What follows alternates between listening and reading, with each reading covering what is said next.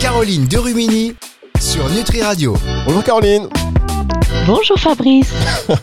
Caroline, ça me fait rire parce que on a terminé l'émission la semaine dernière. Franchement, encore une fois, grâce à vous, euh, très belle émission.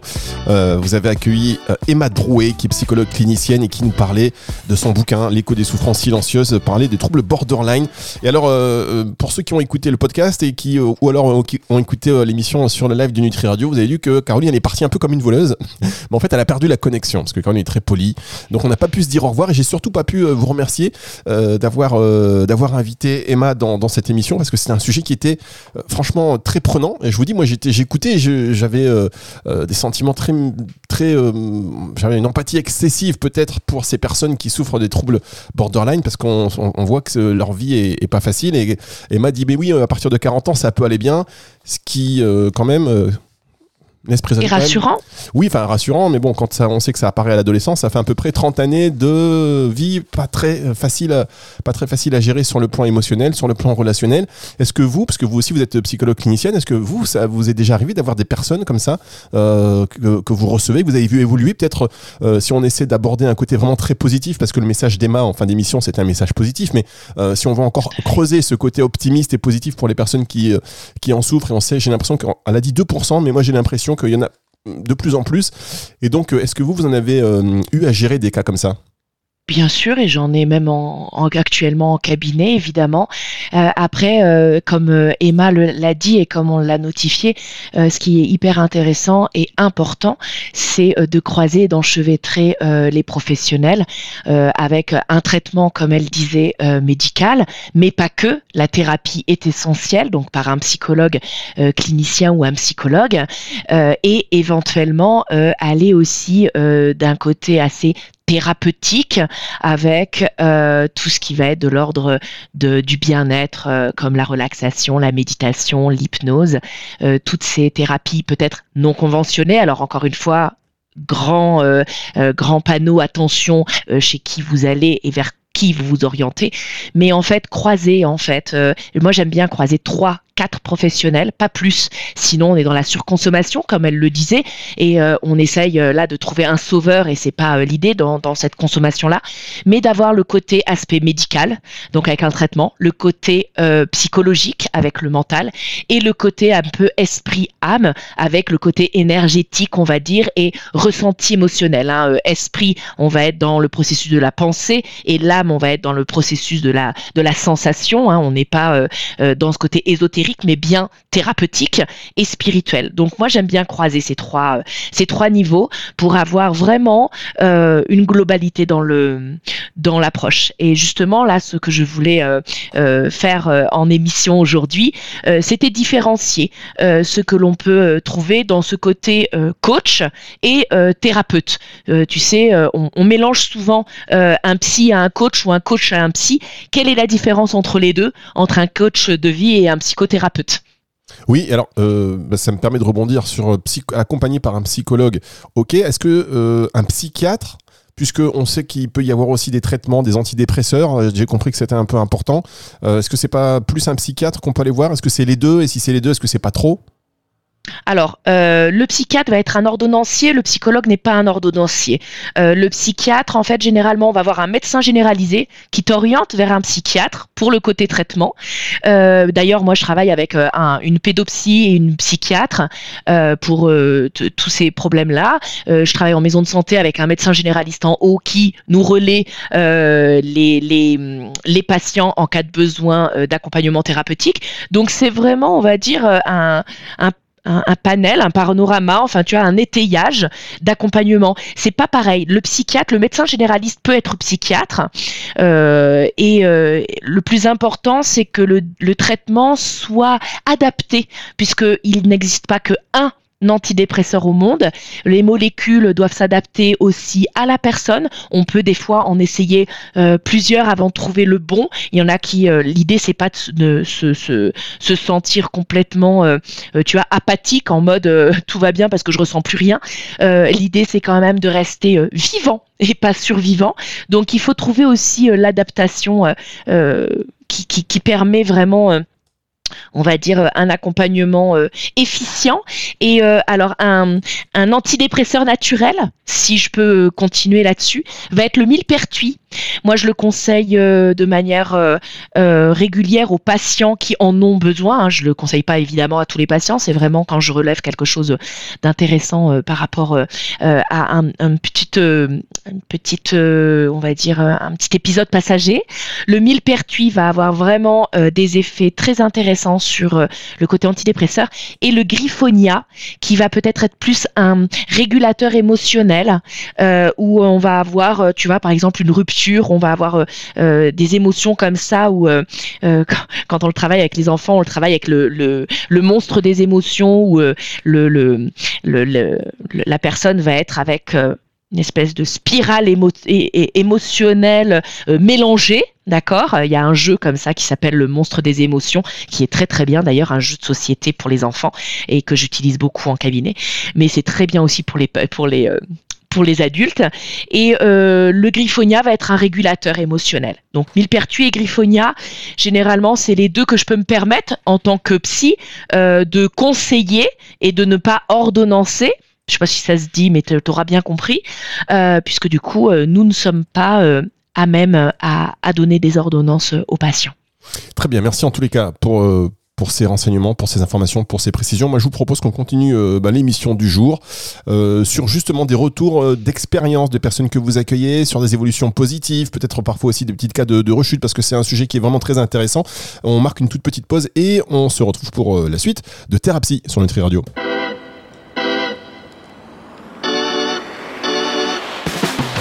Thérapie, Caroline Derumini sur Nutri Radio. Caroline de Rumini, Thérapie sur Nutri Radio. Alors on continue un petit peu l'émission de la semaine dernière, au cours de laquelle nous avons reçu Emma Drouet, qui est euh, psychologue clinicienne et qui nous parlait de son très bel ouvrage que j'ai pas vraiment lu, mais en tout cas là je vais vraiment me le procurer. Ou alors elle va me l'envoyer, hein Caroline? Euh, L'écho des souffrances euh, silencieuses pour parler du trouble borderline. donc vous, en tant que psychologue clinicienne aussi, vous en recevez, vous en suivez et bah voilà, on est un peu dans la poursuite de cette émission pour parler des retours d'expérience, voilà, positives, des bonnes choses, des des, pratiques euh, ou des jeux euh, ou des conseils que vous avez donnés et qui ont été euh, efficaces. Est-ce qu'on peut rester dans ce, dans ce partage d'expérience, Caroline? Bien sûr, restons dans ce partage d'expérience avec, avec plaisir, sachant que c'est un trouble, comme le disait Emma, qui touche 2% de la population. Alors ça paraît peu beaucoup, mais en fait, sur 100 ben, personnes, il y en a deux qui sont diagnostiquées et eh oui. Border, euh, voilà, trouble bipolaire. Euh, attendez, et euh, le côté borderline justement. Et comme elle disait, et c'est pour ça là j'ai ma langue à fourcher, il y a beaucoup, il y a beaucoup de confusion entre le trouble bipolaire et euh, les troubles borderline, puisque du coup, on va dire la souche va être la même sur certains symptômes. On va, on va retrouver, et parfois les gens peuvent vulgariser en mal connaissant la chose et ils vont associer la même définition euh, à un trouble bipolaire et, euh, le trouble le trouble borderline. Très bien, d'accord. Et ça, c'est intéressant de, de bien, euh, de bien le, le, différencier. Ouais, et vous avez 2% diagnostiqués, on sait qu'il y a quand même une errance médicale sur beaucoup de choses aujourd'hui, donc 2% euh, diagnostiqués, euh, ça veut dire que voilà, il y en a quand même beaucoup plus, parce que, petite expérience personnelle, déjà pour qu'on puisse vous le diagnostiquer, vous devez faire le tour de beaucoup de personnes, et pendant 2-3 ans, toujours pas le bon diagnostic. Enfin bref. donc, quels sont les... Mais ça, c'est le problème de, beaucoup. C'est pour ça que je vous dis 2%, en souris un petit peu, parce que déjà qu'on écoute de cette émission, beaucoup de personnes peuvent dire tiens, euh, oui, ça me parle, ah bah tiens, je connais quelqu'un, ou bah tiens, enfin bon, bref. Donc euh, finalement, si on gratte un petit peu, ça doit être un peu plus. Mais euh, une fois qu'on a dit ça, on n'a pas, on n'a pas dit grand chose, si ce n'est voilà, le partage d'expérience. Caroline, quelles sont les choses que vous avez mis en place chez, chez des patients, chez des personnes que vous recevez, et vous avez vu que tiens, tiens, là, ça a bien marché. Alors, euh, on peut pas, on peut pas généraliser. Euh, c'est vraiment du cas par cas. Euh, généraliser, mais très justement du faux espoir en disant, bah si je fais ça, ça va, ça va fonctionner. faut vraiment trouver le professionnel en qui il va y avoir une alliance thérapeutique. L'alliance thérapeutique, c'est vraiment qu'on chemine ensemble. Le professionnel n'est pas le grand Manitou et le patient n'est pas là à attendre que la magie s'opère. D'accord?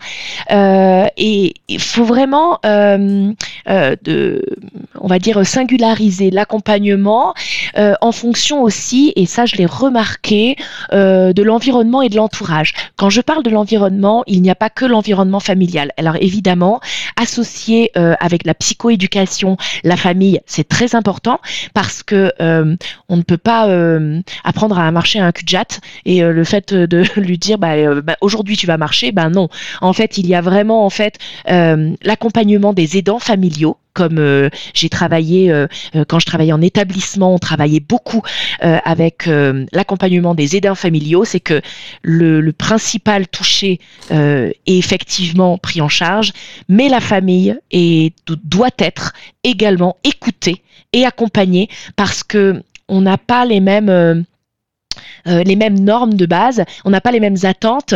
Et quand la personne paraît, entre guillemets, hein, paraît normale, on se dit mais il n'y arrive pas, mais pourquoi euh, Il est sensible, mais euh, arrête de pleurer. il se scarifie. Qu'est-ce qu'il y a eu de traumatisant Et on va aller chercher ailleurs et des causes, alors que déjà le fait d'entourer, de ne pas ajouter du drama et de la comment dire, de la de la violence en fait. C'est presque de la violence de, tu vois d'être agressif avec la personne. Quand on lui dit comme je te dis euh, si on parle d'image à un cul de jatte euh, ben, euh, une personne qui n'a plus ses jambes marche c'est violent en fait. Ben là c'est pareil. À une personne qu'on dit, dit de, de, de, avec des troubles borderline qu'on lui dit ben, maintenant tu vas arrêter d'être impulsif et puis arrête de pleurer en fait il ne peut pas. Tu ne peux pas exiger quelque chose d'une personne qu'il n'est pas en capacité de répondre. Donc, quand il y a ça, la psychoéducation, on va pouvoir temporiser et mieux comprendre. Euh, le diagnostic, euh, moi je suis pour et contre, dans le sens où euh, quand on fait le diagnostic, pour moi c'est mettre une étiquette à quelqu'un et c'est le, le, mettre dans un carcan et de l'enfermer. Mais un diagnostic dans des cas comme celui-ci est intéressant et nécessaire parce que ça permet à l'entourage de mieux comprendre et ça permet aussi à soi de dire ben en fait j'ai été diagnostiqué borderline, je ne suis pas en capacité de te répondre et de m'arrêter de pleurer, de m'arrêter euh, de, de, d'être dans l'impulsivité ou euh, d'être dans des troubles comportements alimentaires euh, différents, déviants, euh, et, tout ce que l'on peut avoir comme symptomatologie euh, autour de ce trouble. Donc, tout l'accompagnement environnemental de la famille, oui, mais également de l'environnement où la personne va être. Tu sais, on est beaucoup plus au travail que chez soi, on est beaucoup plus à l'école pour les enfants euh, que à la maison. Euh, comme le disait euh, Emma Drouet suite à son à son émission autour de ce trouble, parce qu'elle est experte dans ce trouble, dans l'accompagnement, c'est vrai que il se repère euh, à la fin de l'adolescence, il peut se diagnostiquer à la fin de l'adolescence à l'âge jeune adulte. Donc on est encore euh, dans un dans un milieu scolaire, hein, euh, en tout cas où on va tendre vers une évolution professionnelle. Et c'est très important en fait de mieux se connaître pour pas foutre en l'air ses études justement tu vois, ou pour pas foutre en l'air ses relations sociales, ou pour pas foutre en l'air euh, ses relations amoureuses qui commencent à se construire de manière plus concrète que à 15 ans euh, avec des amourettes. Là, on essaye de se projeter et quand on a ce trouble-là, c'est extrêmement difficile euh, de, de, de, comprendre et de se comprendre et de se sentir différent. Je crois qu'il n'y a rien de plus terrible parce que on est normal physiquement, c'est pas marqué sur sa figure, et à côté de ça, on se sent tellement J'utilisais le mot dans l'émission de la semaine dernière, dépecé. Mais moi, je le vois comme ça. Moi, je travaille beaucoup, tu me connais, hein, par visualisation. Et quand je dis dépecé, tu sais, c'est un lapin sans, sans sa, sa fourrure qu'on plonge comme ça dans le sel. C'est très dur hein, comme image, mais quand on dépece des personnes, euh, cette sensation euh, comme ça où on va être à fleur de peau, eh bien, euh, c'est pas toujours évident. Effectivement, c'est dur comme expression, mais au moins ça permet de, bien cerner l'ampleur, on va dire, du problème et la sensibilité. On marque une toute petite pause et on se retrouve pour la suite et la fin de cette émission déjà.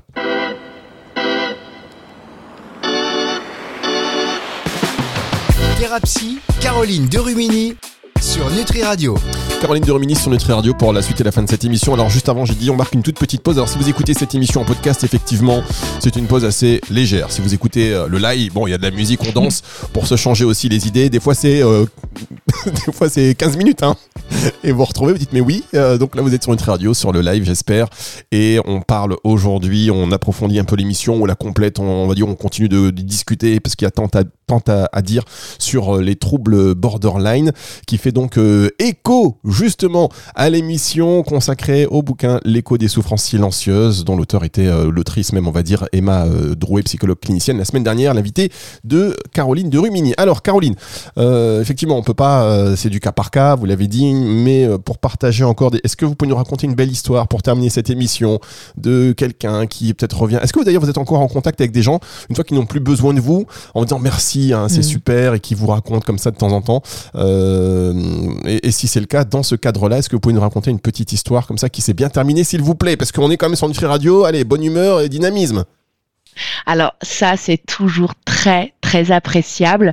Une fois que la thérapie, l'accompagnement est terminé, on va dire, euh, que les personnes euh, reviennent vers euh, vers toi. Et d'ailleurs, c'est souvent pendant cette période de début d'année hein, où on, on, dit à son ancienne thérapeute ou psy bonne année, je repense à vous. maintenant, je suis mariée avec des enfants grâce à vous. Et, et, et comme ça, ça, ça, ça, on va dire, ça regonfle, ça dort l'estime de soi et l'ego.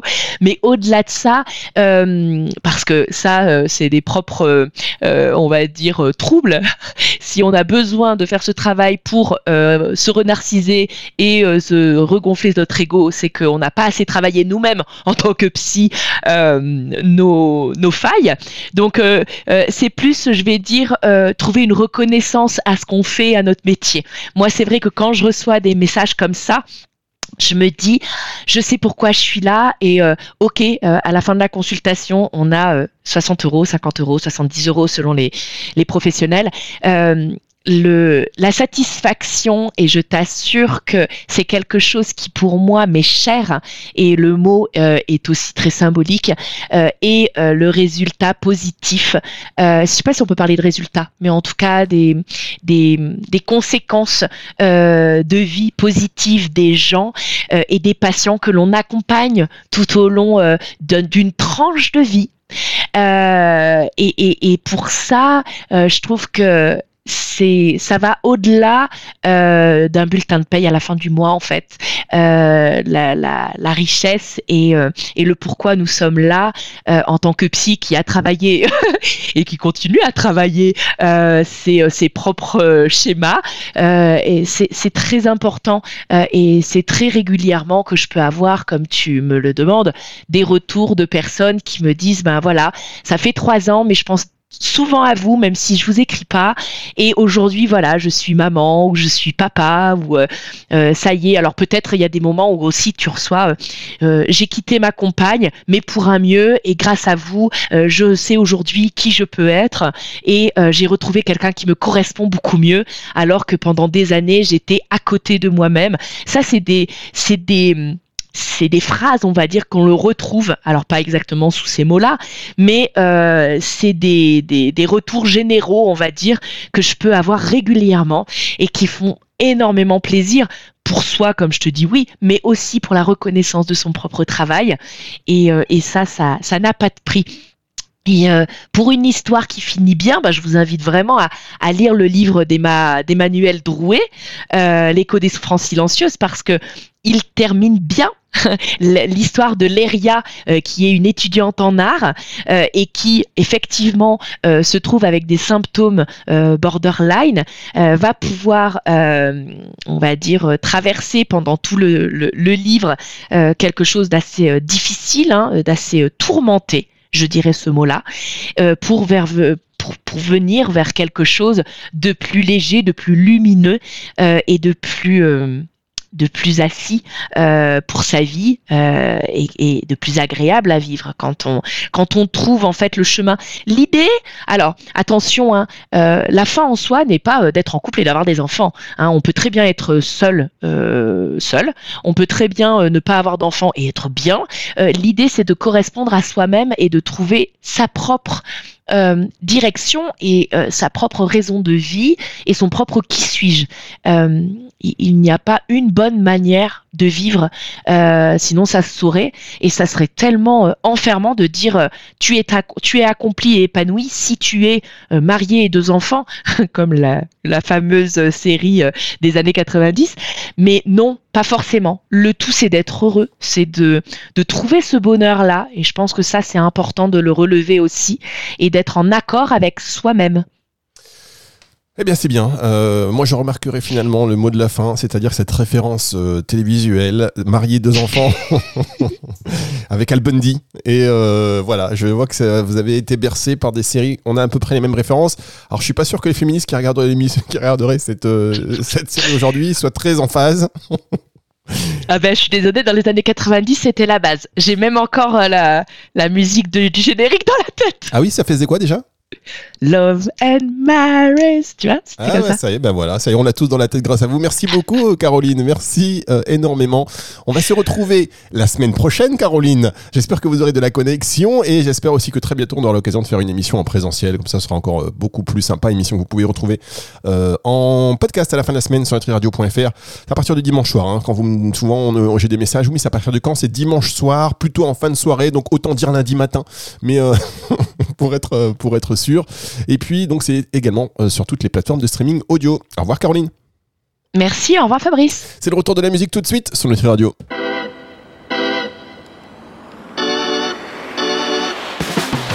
Thérapie, Caroline Derumini sur Nutri Radio.